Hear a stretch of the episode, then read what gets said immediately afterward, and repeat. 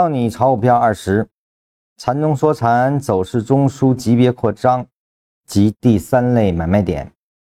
在讲这个文章之前呢，我们先在图上给大家大致演绎一下何为走势的级别啊。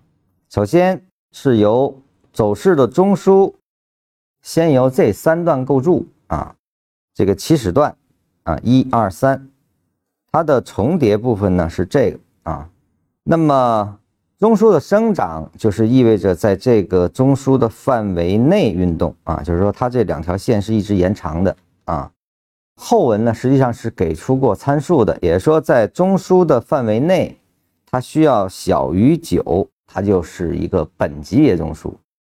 也就是说我们能够目前所看到的这个一二三。啊，这个是这个中枢构建的一个次级别。那我们说现在先把它当线段吧。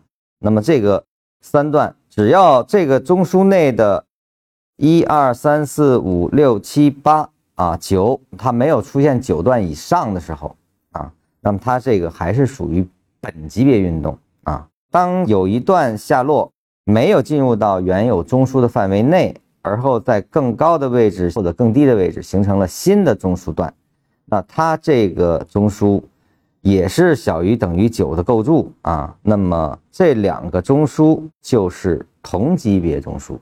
我们常说的同级别就指这个意思，就是由它的构筑段里面小于九段，两个相同的中枢必须都是同时小于九段的啊。它当然要大于三啊，大于三肯定是不可能构成中枢的。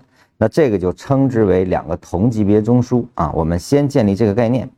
那么为什么要先讲这个呢？就是因为当你不明白这个的时候呢，会出现这样的情况。比如说，按照它的原有定义，当这个位置大于九了，后面这儿也离开了，形成新的中枢了。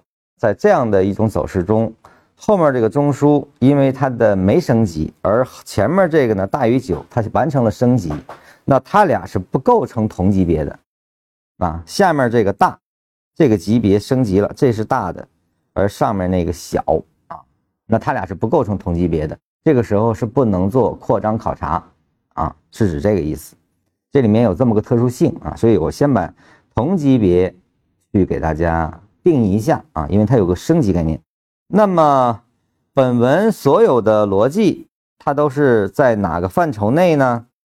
都是先检定不往上升级。啊，你比如说三到五段，而后上来有一个三到五段，并且呢，三到五段所形成的中枢范围没有重叠，且中枢所构建的所有的高低点跟前面的这些高低点啊没有任何接触，我们才称之为是趋势，就是它俩是一个趋势走势，不是一个扩张走势。什么叫扩张走势呢？